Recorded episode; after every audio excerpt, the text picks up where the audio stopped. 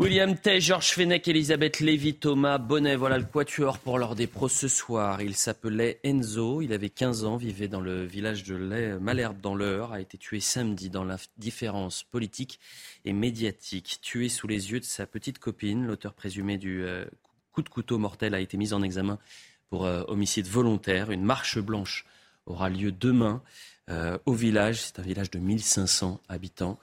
Euh, cette marche blanche aura lieu à 17h30 demain. Et on sera d'ailleurs en direct euh, dans l'heure des pros demain matin avec le maire de ce village, un village qui est évidemment traumatisé.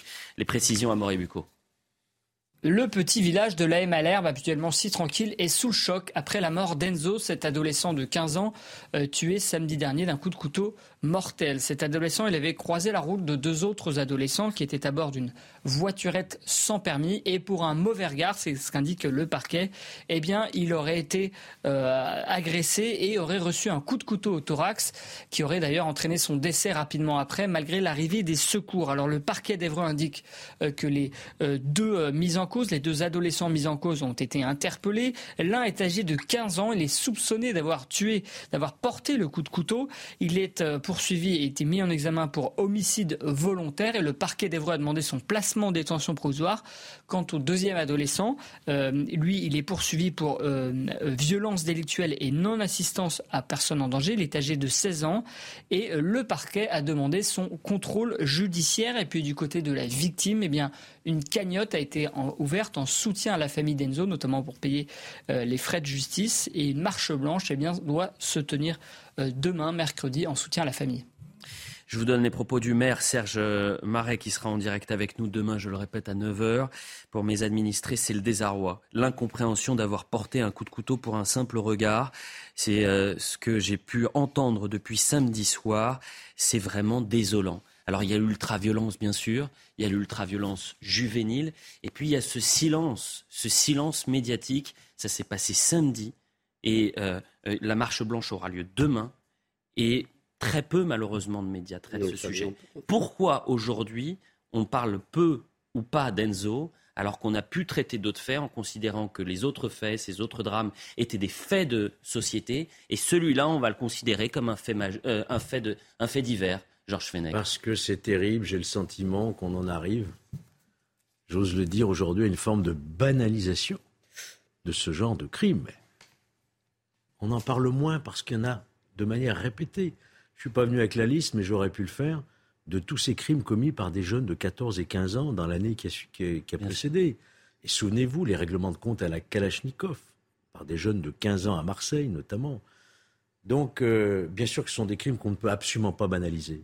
Sauf que ça ne provoque plus une réaction, parce qu'aujourd'hui, malheureusement, il y en a toute une succession de ces crimes.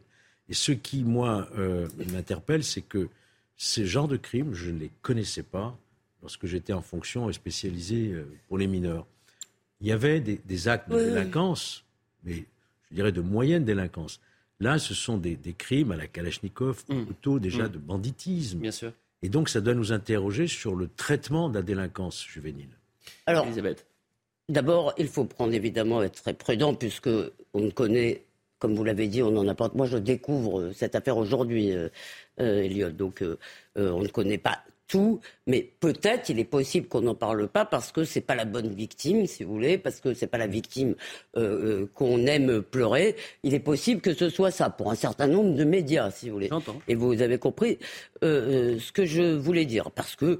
Mais la deuxième chose, là où, où c'est pas à cause de la banalisation, moi je crois pas.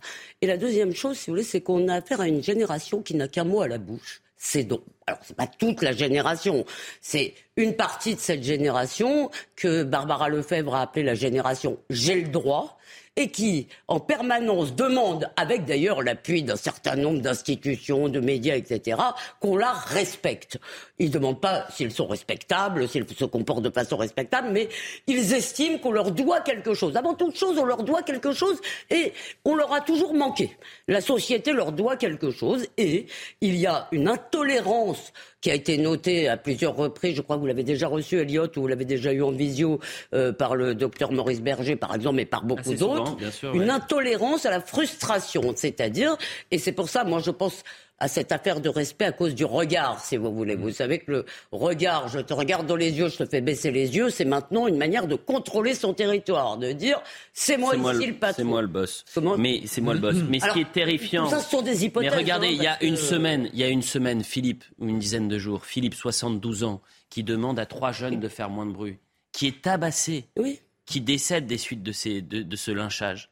Encore une fois, ça passe en 24 heures. Et que font des gamins de 15 ans avec des Personne n'en parle. Et encore une fois, là aussi, c'est une question judiciaire. C'est-à-dire que ces deux individus, est-ce qu'ils sont derrière les bah, barreaux en, attendant Vous avez entendu Sous contrôle judiciaire, bien évidemment que j'ai entendu. Sous contrôle judiciaire. alors quasi judiciaire. alors, justement, pour l'instant, selon nos confrères et selon les premiers éléments, il s'avérerait qu'il n'était pas connu des services de police. Moi, je pense que la première chose qu'on voit, c'est qu'en fait, il y a différents types de victimes. Et on voit bien que la, gauche a changé de, prolétariat. C'est-à-dire qu'avant, il y avait le prolétariat qui était l'ouvrier blanc, la classe moyenne populaire blanche. Mais désormais, cette France est désormais invisibilisée. Et c'est ce qu'on a vu lors des Gilets jaunes. C'est pour ça qu'ils avaient mis un gilet jaune. Vous avez toute une partie de la France qui souffre, dont on ne veut pas entendre les mots, dont on ne veut pas entendre les problèmes. Ensuite, après, pourquoi bah, la question que vous posez, c'est pourquoi est-ce qu'on n'en parle pas? Tout simplement parce que si vous commencez à en parler, bah, vous révélez le véritable problème de la société. Et c'est quoi le vraiment bah, En fait, on souffre d'ultra-violence, premièrement, et deuxième point, d'une barbarisation, tout simplement. Alors qu'avant, vous avez des altercations, lorsque vous ne donniez pas une cigarette, des altercations verbales. Maintenant, tout de suite, des jeunes sortent un couteau. On est une société ultra-violente et de plus en plus barbare. Mais si vous commencez à en parler et vous commencez à voir, vous aurez toute une partie des médias qui dit et qui donne la phrase magique, mais vous faites le jeu de l'extrême droite, vous faites le jeu du Rassemblement national et vous permettez à l'extrême droite de gagner des voix. Or, le véritable problème de notre société, c'est qu'on ne qualifie pas les mots. On refuse de voir, on refuse de décrire le réel pour pouvoir y répondre pleinement. Et en cachant cacher cette misère que je ne saurais voir, et ben finalement on alimente la défiance, on alimente le populisme, et je pense que ça, ça pose un véritable problème. Mais pour... Je ne comprends pas ce que vous dites, hein. vous ne dites pas assez clairement. Bah si, moi c'est très clair. Moi j'ai pas compris. Bah, Il y a des gens qui veulent pas qu'on parle de l'ensauvagement de la société, tout simplement. C'est simple que ça. La plupart, c'est de droite, c'est populiste de parler de ça, Un jeune de 15 ans qui soit blanc, noir, métis, c'est toujours un jeune de 15 ans qui a perdu la vie. C'est pas parce que c'est quelqu'un de bien d'ici, etc. qui est... Mais c'est pas ça qu'il a dit. Ah rassurez-moi, d'accord. J'avais pas compris. Non, non, j'avais pas compris. Vous, êtes encore, vous avez l'esprit encore plus mal tourné que moi, dis un donc. Peu. Eric Ciotti, Eric Ciotti qui a réagi, et c'est ça aussi qui est terrifiant. Ce sont les réactions politiques qui sont extrêmement faibles. Il y en a très peu, très peu. Mais c'est où Enzo avait 15 ans. Il a été tué pour un simple regard. Il est mort dans l'indifférence. Les Français mesurent chaque jour l'ensauvagement de notre société. Je pense à ses parents plongés dans euh, l'horreur. Je crois que Nicolas Dupont-Aignan a également réagi, mais je ne peux pas vous en donner plus de réactions politiques. C'est quand même dingue. Ah oui. C'est quand même dingue de se dire ça. C'est quand même dingue de se dire que quand Éric Ciotti parle d'ensauvagement et que le ministre de l'Intérieur en parlait il y a de cela deux ans, il avait été euh, cloué au pilori. par Éric Dupont-Moretti. Mais bien évidemment, Éric Dupont-Moretti qui parlait de sentiment d'insécurité. Mmh. On voit aujourd'hui jusqu'où nous mène ce simple sentiment de se dire mais c'est qu'un fantasme. le nombre d'attaques, le nombre d'attaques au couteau par an. Et on terminera là-dessus. Ah, le nombre d'attaques, je crois que c'est autour de 44 000 attaques au couteau par an, ce qui fait environ 130 ou 140 par jour. Mais je crois que c'est là qu'on voit qu'effectivement il y a un ensauvagement, une barbarie qu'on connaissait pas. Comment ces membres de 15 ans ont des couteaux Moi, c'est ça que je. Vous... Ah, c'est facile à se procurer. Non, mais pas comment, pourquoi, bah, pourquoi comment enfin, des, des, gamins de 15 ans qui se baladent avec des couteaux, c'est normal maintenant écoutez, c'est terrifiant. Et on sera donc avec le, maire de cette, euh, cette petite ville, 1500 habitants. C'est dans l'heure. Euh, je l'ai dit dès le début. Ah, pardon, hein. excusez-moi, je n'avais pas. Mais c'est pas grave. Et donc on sera avec le maire à 9h demain matin et je pense que, que voilà, c'est des, des, sujets qu'on ne doit pas mettre sous la table, qu'on ne doit pas considérer, bon c'est 15... Moi je le vois, euh, vous imaginez très bien comment ça se passe dans une, une rédaction. C'est un fait divers. Qu'est-ce que vous voulez dire de plus Il y a un chanteur qui a fait une très belle chanson. C'est triste, mais qu'est-ce que la chanson de, de non, faut en parler. Vous vous souvenez la chanson de Calogero Je suis pas sûr qu'il faille chanter. Plus jamais, plus jamais. À Grenoble, il y avait eu aussi un crime comme ça. Eh ah ben, tiens, je me rappelle pas la chanson, mais le crime. La police, hmm. la police qui poursuit sa fronde euh, et la mobilisation prend dans plusieurs grandes villes. Euh, il y avait une liste non exhaustive, notamment sur les réseaux sociaux, vous savez, les comptes de policiers, parce que c'est Marseille, mais c'est également Nice, c'est Menton, c'est également en Ile-de-France, dans les Alpes-Maritimes, bien sûr.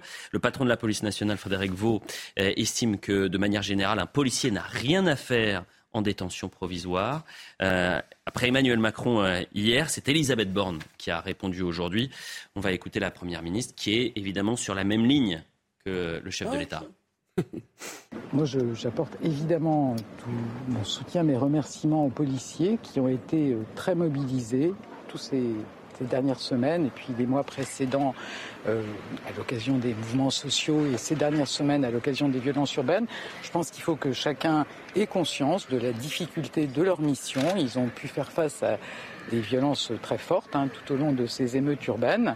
Ensuite, il y a une décision de justice et il faut que la justice puisse aussi faire son travail sereinement. La première ministre prise de voler par Jean-Luc Mélenchon, ils avaient ouvertement euh, poussé vers la sortie le général de Villiers, chef d'état-major des armées, en 24 heures.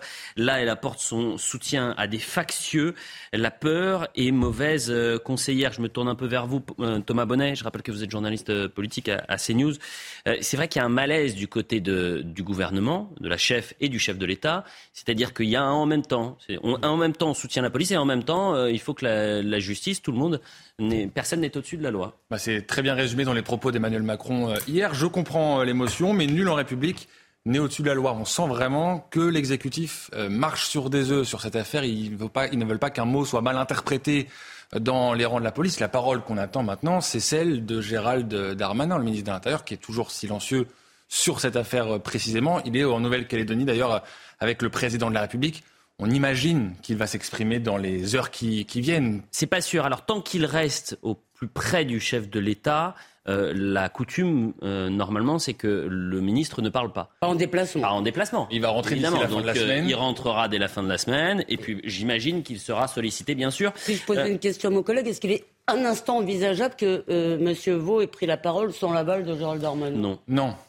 Non, l'entretien a au moins été validé par son directeur de cabinet à minima. Je voulais vous le faire écouter un peu plus tard, mais on a posé la question à Elisabeth Borne euh, cet après-midi, c'est-à-dire que euh, le, cabinet et Place Beauvau a euh, double-checké en quelque sorte cet entretien de Frédéric Vaux. Donc forcément, Beauvau était au courant, savait que Frédéric Vaux allait lâcher en quelque sorte cette, cette bombe politique. Je n'en doutais pas, mais ça me paraît grave. Eh bien écoutez, Elisabeth Borne qui a un peu botté en touche. Est-ce que Gérald Darmanin a bien fait de valider cette interview du DGPN je ne vais pas rentrer, vais pas rentrer dans les procédures de validation des interviews du DGPN. Moi, je vous dis à la fois hommage aux policiers, reconnaissance de la difficulté de leur mission et nécessité que la justice puisse faire son travail sereinement. Alors je vais refaire le lancement. Elle n'a pas un peu botté en touche, elle a complètement botté en touche. Elle a pris le ballon, elle l'a balancé euh, dans, les tribunes. William T, qu'est-ce qu'elle aurait pu dire de plus? Elle n'allait pas quand même désavouer le, ministre de l'Intérieur. Ah, moi je pense qu'elle aurait dû soutenir le ministre de l'Intérieur. Vous allez me dire qu'il y a l'indépendance de la justice. Seulement, Elisabeth Borne et Emmanuel Macron ne sont pas hmm. foulés de l'indépendance de la justice et ne pas intervenir dans une enquête en cours lorsqu'ils ont qualifié une faute inexcusable et injustifiable lors du décès de Naël. Donc hmm. ça veut dire qu'en fait, l'exécutif, quand vous parlez d'en même temps, c'est pas vraiment en même temps. C'est-à-dire que dès que la faute incombe à un policier, il lâche le policier. C'est là, c'est pas en même temps entre le policier et la justice. C'est plutôt, ils veulent pas se froisser avec Gérald Darmanin pour pas que Darmanin quitte le ministère de l'Intérieur parce que c'est un des seuls ministres qui est compétent. Donc au final, on veut garder Darmanin et on veut en même temps clair la police parce que c'est qu'on a besoin de la police en cas de prochaines émeutes. L'autre point que je vois, c'est que ce qu'il faut se poser comme question, et c'est la question qui est posée à Georges, c'est pourquoi est-ce que les magistrats s'insurgent lorsqu'un membre de l'exécutif eh ben, intervient dans une enquête judiciaire, en tout cas donne une opinion, le membre de la DGPN, et par contre, ils n'interviennent pas lorsque c'est Elisabeth Borne qui euh, parle d'une décision judiciaire, notamment parlant du policier qui a, qui ou de la France insoumise. Et, ou de la France insoumise, ou du président de la République. Donc en fait, c'est uniquement dans un sens, quand ça accable le policier, c'est très bien qu'on accable le policier, et quand on n'accable pas le policier, eh ben forcément, il faut se rebeller. Georges a dit que c'était impossible que Darmanin ait validé les propos de M. Vaux dimanche soir. Ça devait être le premier Georges. Je vous dis pas qui m'a envoyé ce message, Georges Fenech. Écoutez, si effectivement le DGPN n'avait pas l'aval de son ministre, il n'aurait pas tenu 24 heures. Et je pense qu'effectivement, il y a là une position mûrement réfléchie et politique. Ce qui m'amène à avoir cette lecture d'une dissension, au minimum dissension au sein du gouvernement, entre d'un côté Dupont-Moretti, la Première ministre et le Président de la République, et de l'autre côté un peu cavalier seul, Gérald Darmanin qui eh, marque son territoire. Bonjour l'ambiance après, euh, on est à J plus 4 du remaniement. Non mais, on est, on est, Alors est-ce qu'il s'agit d'une réponse du berger à la bergère? C'est pas impossible. C'est les 100 jours, les 100 jours de l'apaisement. Je, je, conviens tout à fait, parce qu'on a déjà eu la discussion hier, que effectivement, sur le principe de la séparation des pouvoirs et tout ça, euh, mon cher Georges, comme un excellent juriste que vous êtes. Pardon, vous avez raison, mais néanmoins, néanmoins, je pense que vous n'avez pas raison pour autant. Euh, je pense, Philippe Bilger a fait un papier sur Causeur qui s'appelait La police a tort, mais vive la police. Et je pense que au-delà de, des bisbilles intergouvernementale, euh, euh, ces gens ont aujourd'hui peur de voir la police craquer. Et Elisabeth, et... ce matin, Philippe, qu'on salue, qui nous a donc regardé, il disait c'est impossible que Gérald Darmanin ait validé l'interview ou que Beauvais l'ait validé. je pense que c'est. Alors que ça a été fact-checké, double fact-checké. Ouais, moi j'ai publié des interviews. Surtout que Laurent Nunez a confirmé. des interviews de ministres, vous voulez, et je recevais les copies avec des corrections complètement débiles d'ailleurs du cabinet oh, de Borne. C'est pas beau ce mot débile. Euh, pardon? Bah, des corrections, pardonnez-moi, si vous voulez, où ils oh. essayaient de corriger mes questions. Donc là, ah. si vous voulez, euh, pardon, mais euh, ces gens-là, euh, il y a quelqu'un qui l'a vu en haut lieu, c'est sûr. Mais je pense qu'aujourd'hui, il y a une situation, et c'est pour ça que je crois que, Georges, il faut, on ne peut pas simplement, on n'est pas dans, simplement dans le monde merveilleux du droit. On n'est pas simplement dans le monde merveilleux des lois. On est dans un monde politique, dans un moment extrêmement tendu. Euh, moi, non, vous, vous me faites un mauvais procès, Elisabeth. Pardon. Je vais terminer. J'ai vu beaucoup. Vous me faites un mauvais procès là. Bah, hmm. Non, mais je vous dis. Je ne suis pas d'un bisounours dans le monde. J'ai pas dit que vous étiez un bisounours. Je défends toujours sur ces plateaux la police et les forces de l'ordre qui sont effectivement maltraitées. je le dis bien par la justice, dans la mesure où, par exemple, lorsqu'ils sont agressés eux-mêmes ou victimes eux-mêmes, on voit bien les sanctions, rappel à la loi simplement, etc parce qu'il y a un a priori idéologique. Mais, lorsqu'il y a ici une affaire dont vous ne connaissez pas les tenants et les aboutissants, avec un blessé qui est quand même. Non mais c'est bien, j'étais en train de parler, vous avez réussi à tout récupérer euh, et à m'interrompre. Eh bien justement, on avance parce qu'on tourne en rond avec vous deux. Fabien Van Amerlik, Fabien Van Amerlik, le secrétaire général d'Alliance. Vous savez, c'était euh, celui qui, il y a trois ans, avait dit le problème de la police, c'est la justice. Il était invité de Florian Tardif dans Punchline. Écoutez sa réaction cet après-midi. Euh, ils en sont là parce qu'ils sont usés psychologiquement, ils sont usés physiquement, ils en peuvent plus et maintenant, en plus, ils ont la peur au ventre. Euh, donc, euh, ils se retrouvent dans une situation délicate où ils n'arrivent plus à mener à bien leur mission quotidienne. Donc, ils préfèrent s'arrêter afin de pouvoir se ressourcer et faire en sorte peut-être de repartir dans l'avance si un jour, tant soit peu, euh, la justice de son côté fait un effort et considère un peu plus le policier. Le président Macron euh, dit qu'on n'a pas à être au-dessus des lois. Je crois qu'aucun policier n'a dit qu'on devait être au-dessus des lois et aucun euh, syndicaliste policier l'a dit aussi. Par contre, bien entendu, il ne faut pas être en dessous des lois. Et c'est le ressenti du policier aujourd'hui par rapport à certaines décisions qui sont prises. Il y a deux notions importantes dans cette déclaration. C'est un, la peur qui a changé de compte. Donc c'est désormais les policiers qui ont peur quand ils interviennent, William. Et ensuite, les policiers qui ont l'insensation d'être en dessous euh, des lois, euh, alors qu'il n'y a pas le même pied d'égalité. Moi, je pense que les policiers sont des sous-citoyens qui ont une, justice d'exception à charge contre eux. Et je vais prendre un exemple. Vous avez environ minimum 10 000 émeutiers qui ont, été, qui ont sévi dans les rues il y a à peu près 4000 personnes qui ont été interpellées. Seulement 700 personnes ont bénéficié d'une condamnation et d'une détention provisoire, d'une comparution immédiate. Lorsque vous avez un problème d'un policier qui commet un méfait éventuel, il y a combien de comparutions immédiates, il y a combien de détentions provisoires et il y a combien de policiers condamnés? Vous êtes quasiment à 100%. Donc c'est-à-dire que lorsque vous êtes émeutier, vous pillez, vous volez, vous n'êtes pas sûr d'être condamné. Lorsque vous êtes policier, vous commettez un méfait, vous êtes sûr d'être condamné. Moi je pense que les policiers ont une, une justice d'addiction à charge. Je pense qu'il n'y a pas des violences policières, mais des violences anti-policière. Et lorsque vous venez sur le terrain quand vous êtes policier, vous avez la peur au ventre parce qu'en cas d'exaction, vous allez perdre votre carrière, votre femme et votre famille. Vous êtes mis à charge et condamné par le tribunal judiciaire. Raphaël Ballan, président des procureurs de la République, qui parle, lui, d'un besoin d'exemplarité, qui fait la leçon, en quelque sorte, aux policiers. On écoute. Pourquoi il y a une telle protection de nos forces de l'ordre en dehors même de la nécessité de les protéger physiquement. C'est parce que aussi, ils ont un devoir, comme les magistrats, comme toute autorité publique, ils ont un devoir d'exemplarité dans la fonction qu'ils exercent. Parce qu'ils sont les serviteurs de la loi, tout comme nous, et quelque part, ils incarnent même cette loi. D'où la nécessité absolue d'avoir un comportement exemplaire pour chacun d'entre nous. Et si certains parmi nous fautent, il est bien normal qu'ils rendent des comptes aussi à la justice. Alors là, je ne suis pas vraiment d'accord avec lui, parce que cette exemplarité, quand vous avez un juge qui décide de relâcher un individu qui a fracassé à coups de marteau un, pauvre, un pauvre garçon, et que si cet individu refait le même coup quelques jours plus tard, même s'il a été placé en, sous contrôle judiciaire plutôt qu'en détention provisoire, est-ce qu'on va aller voir le juge en lui disant écoutez là, vous avez peut-être fauté. Ah et vous allez devoir euh, répondre de vos actes. Pardon, désolé de vous contredire, mais là, ça n'a rien à voir. Quand vous avez une décision prise, une décision de justice qui effectivement a des conséquences désastreuses, ces conséquences n'ont pas été voulues. C'est une décision qui engage peut-être la responsabilité professionnelle, mais pas pénale. Là, on est dans une affaire qui est une affaire pénale, vous comprenez? Et moi, encore une fois, j'assiste beaucoup sur la présomption d'innocence. Si le juge l'a mis en détention, c'est parce qu'on a vu hein, les, les motivations. Il estime qu'il y a un risque de concertation frauduleuse avec les témoins, les policiers, etc. Les entre ce qu'on peut, ce qu'on peut espérer, parce que c'est les pas une sanction la détention hein, provisoire. Ce qu'on peut espérer, c'est qu'elle soit levée le plus rapidement possible avec un contrôle judiciaire. Ça va être très vite.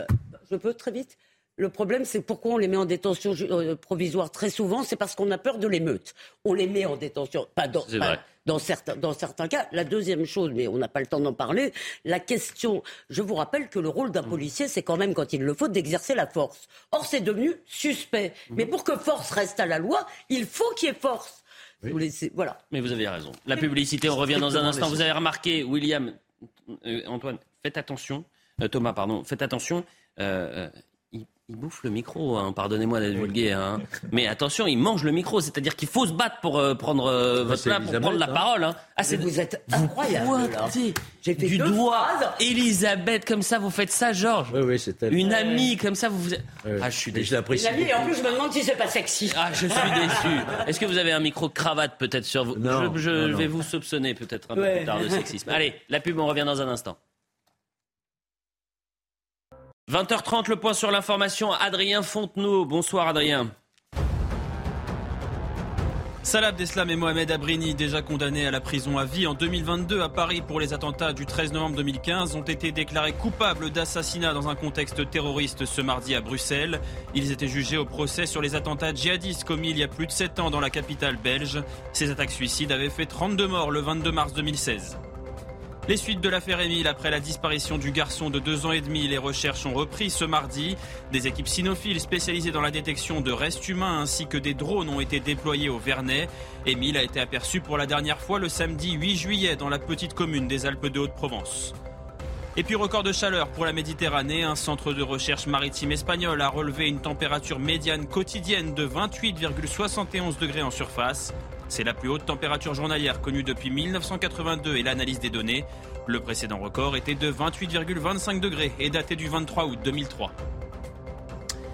On poursuit euh, l'heure des pros euh, de ce soir avec énormément de réactions, hein, notamment sur les réseaux sociaux. Par exemple, une personne qui m'interpelle avec ce, ce titre Quand un enfant de 12 ans frappé à coups de marteau, l'agresseur présumé remis en liberté sous contrôle judiciaire. C'est ça qui fait dégoupiller les policiers aujourd'hui et qui décident euh, de, de- de se mobiliser. Parce qu'ils n'ont pas le droit de faire grève, vous l'avez bien compris, mais qui se mobilisent en disant ras-le-bol, ras-le-bol. Si tout le monde est sur le même pied d'égalité, d'accord. Mais aujourd'hui, pourquoi cet individu Ça n'existe pas, la responsabilité des juges. Mais je ne demande pas la mais responsabilité. Non, non, mais il faudrait qu'elle soit instituée. Ah bah attendez, vous dites-le. Mais vous plaisantez, Georges, là. Ah non, il Ah non. faudra le faire. Ah si, il faudra Bah le faire. attendez, vous plaisantez, que je vous ai dit ça juste avant la pub. Vous m'avez dit, Surtout ça n'a rien à voir. Non, ça n'a rien à voir, mais c'est Ah bah question de la responsabilité, vous avez raison. Bon. On le demande depuis la commission d'Outreau, il y a eu des textes, ça a été censuré par le Conseil constitutionnel. Ça fait hurler les juges quand on parle responsabilité des juges parce qu'ils se disent atteinte à mon Mais ils sont indépendance. très chatouilleux. hein, les Mais-. Bon. Ah oui, oui. Oh là, il faut pas parler. faut Si pas on veut être indépendant, il faut être responsable. Est-ce que vous voulez le qu'on avance et qu'on parle un tout petit peu, un tout petit peu, puisqu'on n'avait pas passé la séquence hier de politique, le président de la République, mais c'est lié en quelque sorte. Vous avez une potentielle friction entre le ministre de l'Intérieur et le président de la République. Bon. Ah si, quand même. Euh, il bah, je pense que du côté de l'Élysée, on n'apprécie pas forcément qu'il y ait eu un feu vert du côté de Beauvau pour cette, euh, cette déclaration Et de ça les Frédéric. arrange, parce Ah bah, que je ça calme la police aussi. Il peut laisser Non, ça les excite. Euh, vous avez l'impression que la situation s'est Ça les calmée ces derniers en tous jours les cas, Bon. je veux dire, il pouvait y avoir un- une sorte dans de laisser-faire. Dans le pas, même temps, dans le même temps à Nouméa, il est interpellé et sur Édouard Philippe, vous savez que Emmanuel Macron cherche son successeur peut-être. Eh bien, il a eu quelques mots pour Édouard Philippe. Écoutez. 2018, 2023, 2027, et peut-être que M. Edouard Philippe vous remplacera. Merci bien. Ah bah, c'est intéressant. En tout cas, qui est vraiment une suite dans ce qu'on a Voilà, dans mis en le, place. macronerie. et que ceux, celles et ceux qui m'ont accompagné depuis maintenant Voilà. six ans puissent prendre le relais. Et lui, il a bien fait à mes côtés. C'est un ami. C'est un ami. C'est un ami, dit Emmanuel Macron à propos d'Edouard Philippe, alors qu'on sait que les relations entre les deux euh, sont pour le moins tendues. Elles sont euh, courtoises mais lointaines, disait lui-même Édouard Philippe euh, au début de l'année. Je crois que ça veut à peu près tout dire. Ce qui est assez drôle, c'est qu'Édouard Philippe fait tout ce qu'il peut pour s'éloigner d'Emmanuel Macron. Il crée son propre parti. On voit même qu'il prend sa distance sur l'immigration. Vous avez vu qu'il a remis en cause l'accord entre la France et l'Algérie sur le regroupement familial. Et là, Emmanuel Macron le ramène à lui, le ramène dans le bilan de la Macronie, et donc aussi celui euh, d'Édouard Philippe. Et on sait que pour euh, succéder à un président de la République, il vaut mieux euh, s'en éloigner le plus possible. Donc il lui s'abonne la planche pour Euh, c'est traduction d'Elisabeth Lévy. En revanche, euh, Édouard Philippe, on l'a peu entendu sur les émeutes, par exemple. Mais, non, mais Edouard Philippe n'a aucun intérêt à parler. Plus il parlera, plus il baissera dans les sondages. Là, le soutien de Macron, c'est un peu comme euh, la corde qui soutient le pendu. C'est-à-dire que Macron qui le soutient, ça lui fait perdre des voix et ça lui fait perdre des points dans les intentions de vote à Edouard Philippe. Ça, c'est le premier point. Le deuxième point, c'est qu'en fait, quand il dit c'est un ami, bah, c'est un peu lorsque vous voulez séduire une nana et que vous demandez un conseil à quelqu'un et qui vous dit Ah, qu'est-ce qu'elle pense de toi? Ah, bah, il a l'air gentil. Voilà, c'est à peu près les mêmes conseils qu'il lui donne. Donc, ah, bah, évidemment, c'est à peu près ça qu'il lui donne. Quand Ouais. il dit c'est un ami, c'est quelqu'un de bien, c'est pas un véritable compliment. Il n'a pas dit c'est un homme d'État, il est compétent comme gestionnaire, il m'a bien servi comme Premier ministre. celles et ceux, donc il l'englobe en ceux. plus dans- quelqu'un Emmanuel Macron n'était pas pour, voilà, faire le de lien, l'article. pour faire le lien avec notre précédente conversation, Oui. je rappelle quand même que c'est le parti d'Édouard Philippe, c'est-à-dire même en l'espèce Aurore Berger, qui avait déposé une proposition de loi pour retenir les peines planchées pour tous ceux qui attaquent la police et que la partie de la majorité du président l'avait rejeté.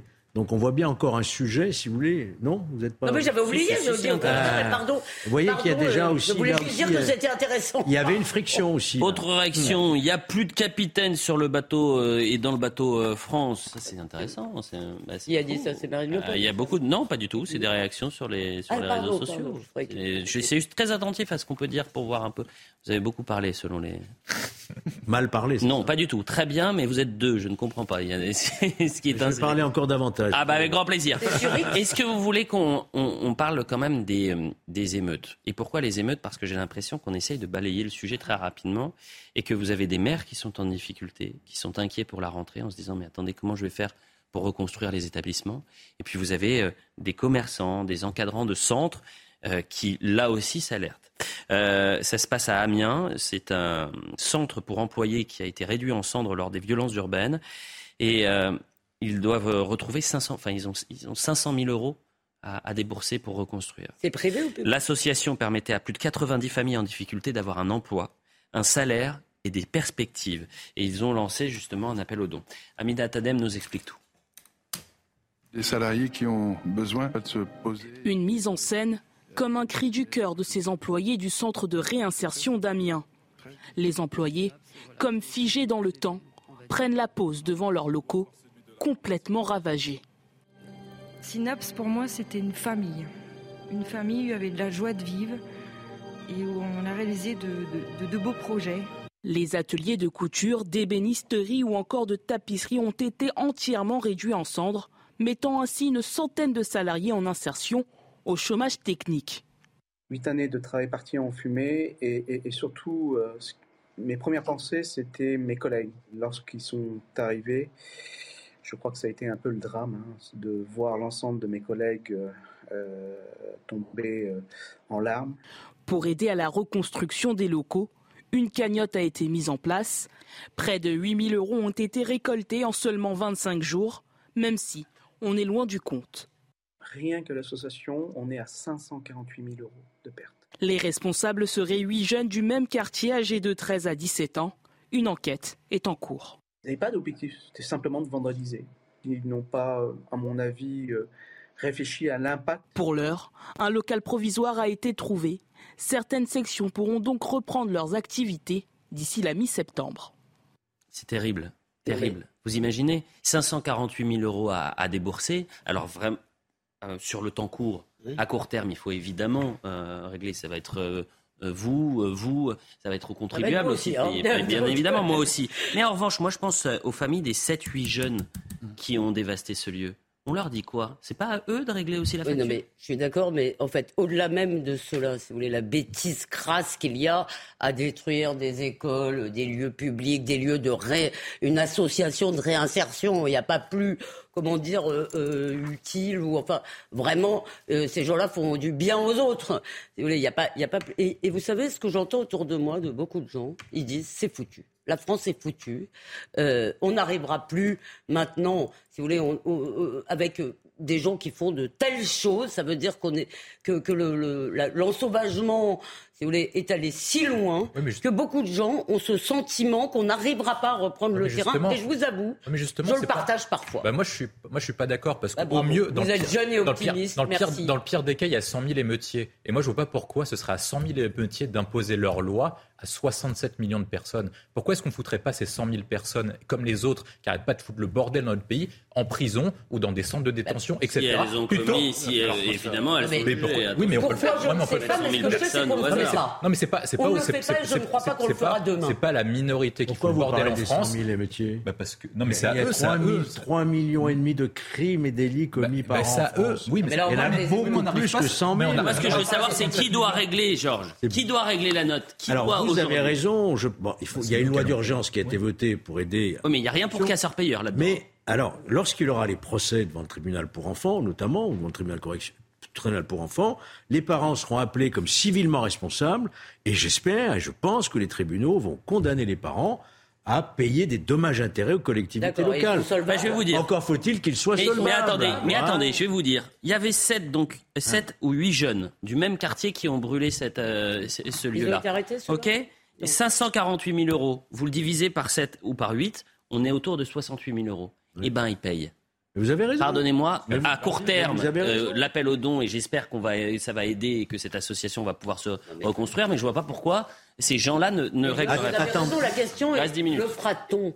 Eh ben non, on le fera pas, payer, bien évidemment, parce qu'on a le, comme dirait ma grand-mère, on a le trouillomètre à zéro. L'ordre, l'ordre, l'ordre, et ça va continuer. Non, mais oui, c'est la culture paroles. responsabilité. Bon, avançons un tout petit peu. Euh, L'image du jour, c'est ce drame en, en Grèce. Un avion, euh, je sais pas, Ah je change complètement de sujet. Ah oui, je l'ai vu. Un avion bombardier d'eau, et vous allez voir les images, s'est écrasé.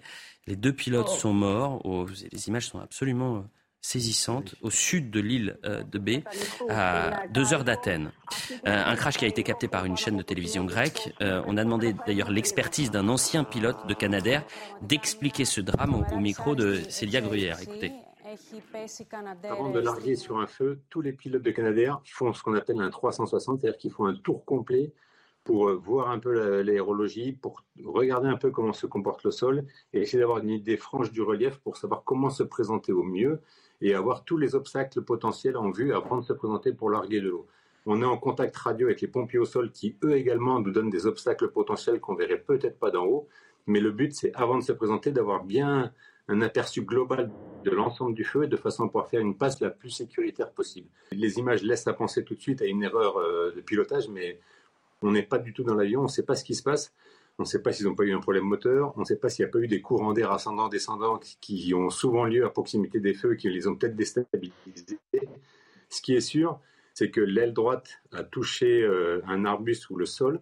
Le ballonnet a été arraché. Le ballonnet, c'est ce qui nous permet de flotter sur l'eau lorsqu'on s'arrête sur l'eau avec les canadaires. Et au niveau de ce ballonnet, il y a des tuyauteries hydrauliques qui passent et qui nous empêchent, si jamais ce ballonnet est arraché, bah, de piloter l'avion. Donc euh, l'avion s'est retrouvé en l'air en fait en étant complètement impilotable. Le président de la République a réagi sur les réseaux sociaux, engagé contre les flammes. Un Canadair grec s'est écrasé sur l'île de B.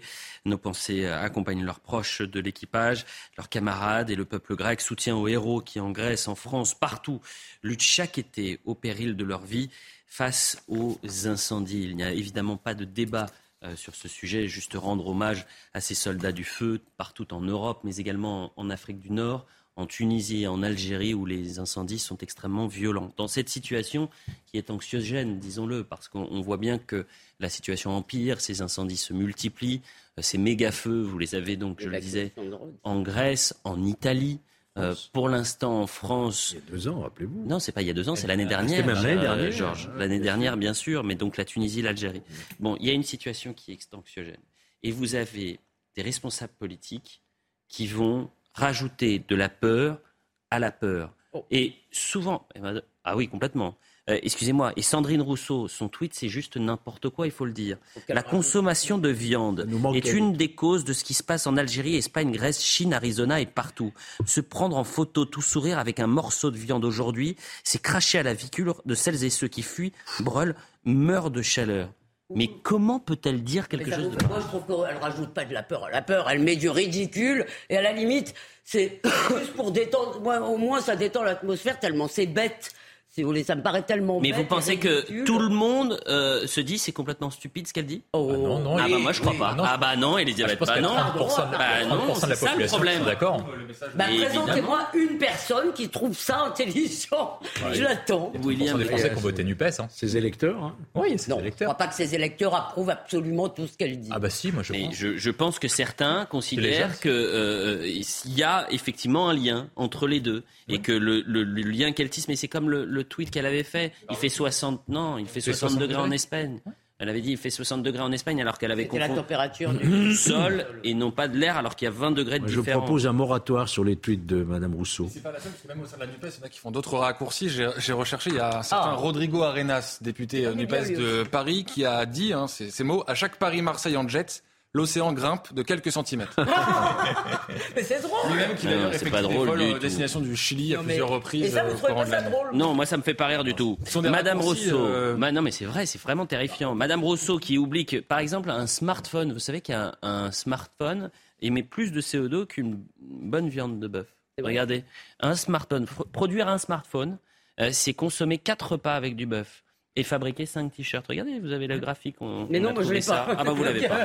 Je. Euh, voilà ce qu'on pouvait dire. En revanche, avançons un peu, il nous reste 5 minutes. Est-ce que vous voulez juste une image en Norvège, vu qu'on parle de l'extrême gauche? Je ne sais pas si vous avez vu cette affaire.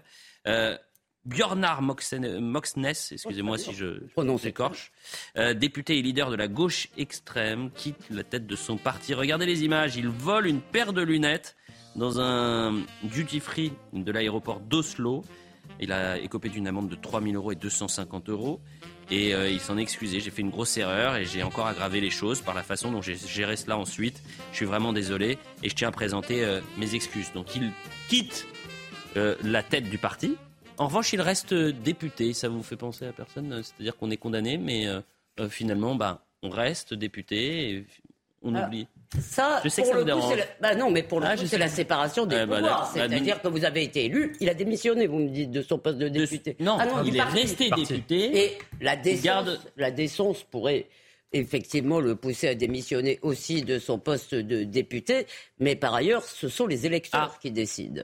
Alors, on me dit qu'en Norvège, on ne peut pas, dé- on peut pas renoncer à un mandat. Vous voyez. Alors, je retire ce que j'ai dit. Et moi aussi. Et vous retirez. Retirons tout. Et passons à un autre sujet. On est quasiment à un an des Jeux Olympiques. Est-ce que vous avez vu euh, euh, C'est pas la flamme qu'on a découvert aujourd'hui, c'est la torche olympique.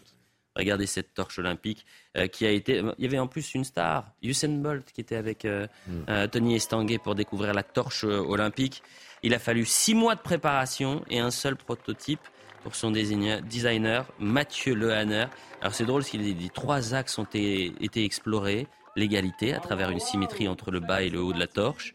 La ville de Paris et sa relation à la Seine, avec des effets d'onde, de relief et de vibration sur le milieu de la torche. L'apaisement, avec des courbes, douces et arrondies, pour rappeler que cette torche qui est amenée à être transmise est avant tout un signe Vous de faites très générosité. bien, hein, vraiment. Bah Vous écoutez, parfait, hein, non la- mais j'essaye de, Et mettre un peu la forme. Ce qui va nous arriver avec les JO, moi, ce que j'entends et ce que je lis partout, c'est qu'on est, ça risque d'être un désastre. On est en retard, prêt. surtout. Eh ben, on est prêt. même en retard sur la sécurité. Vous savez qu'on pense, pour sécuriser les Jeux Olympiques, on pense à mettre l'armée. Vous voyez cela avec Kylian Salé.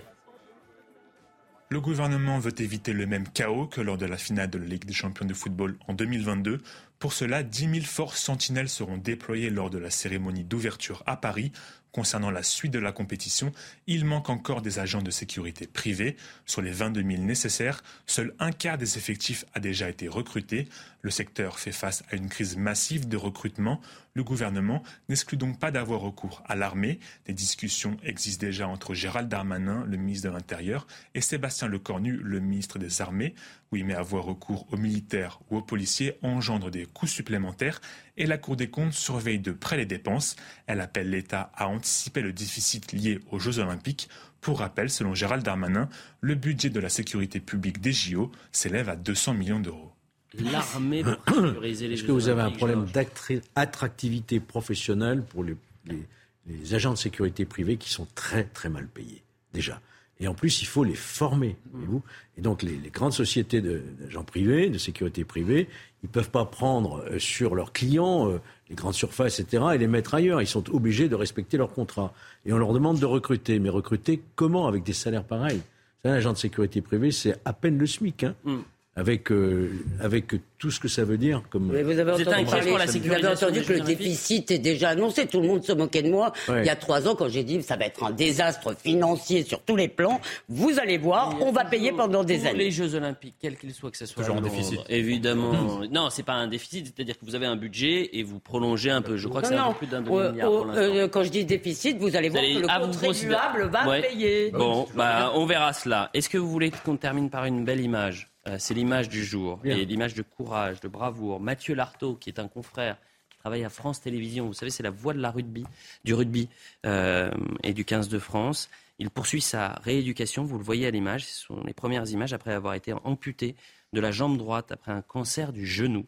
Et euh, la bonne nouvelle, c'est qu'il a confirmé qu'il couvrira la Coupe du Monde de rugby à la rentrée. Il dit c'est quasiment acté, il y a des choses à régler au niveau de la médecine du travail, mais je serai présent. Déjà, je serai là et debout au match d'ouverture du 15 de France face à la Nouvelle-Zélande, puis à commenter des matchs. On verra où on en sera, mais j'irai au stade en marchant ou alors avec des béquilles ou en fauteuil. Voilà pour l'image de. Oui, voilà. Bravo. on pense à, on pense à Mathieu Lartaud. Bah, bien sûr. Donne l'exemple, la jeunesse. Et bravo aussi à la médecine, parce qu'il marche, quand on le voit marcher, c'est quand même. Bien sûr. Évidemment. C'est quasiment terminé. Puisqu'on parle de ces gens qui luttent contre le cancer, permettez-moi euh, d'avoir, euh, d'adresser un petit message à Elodie, Poyade, qui était une journaliste de euh, télé avec qui j'ai travaillé, qui travaille à BFM Lyon et qui lutte contre le cancer, qui l'a annoncé sur les réseaux sociaux hier. Eh ben, nous, nous associons à vos messages. Tendrement à, tendrement à elle. c'est terminé. Je vous remercie. Vous avez vu comme c'est allé vite? Ça a filé à toute vitesse. Bah, oui, mais euh, non, je, dis rien. Merci Thomas Bonnet. Euh, c'était euh, le baptême du feu dans l'heure des pros Baptême du feu dans l'heure des pros, tout à fait. Bon, bah écoutez, vous avez été parfait. William Tay, vous, c'était le baptême du feu dans l'heure des pros Bon, vous avez été parfait. C'était le baptême du feu pour Georges Fenech ou pas Bon, merci d'être avec nous, évidemment, Elisabeth, bien sûr. Mais merci à vous, avoir.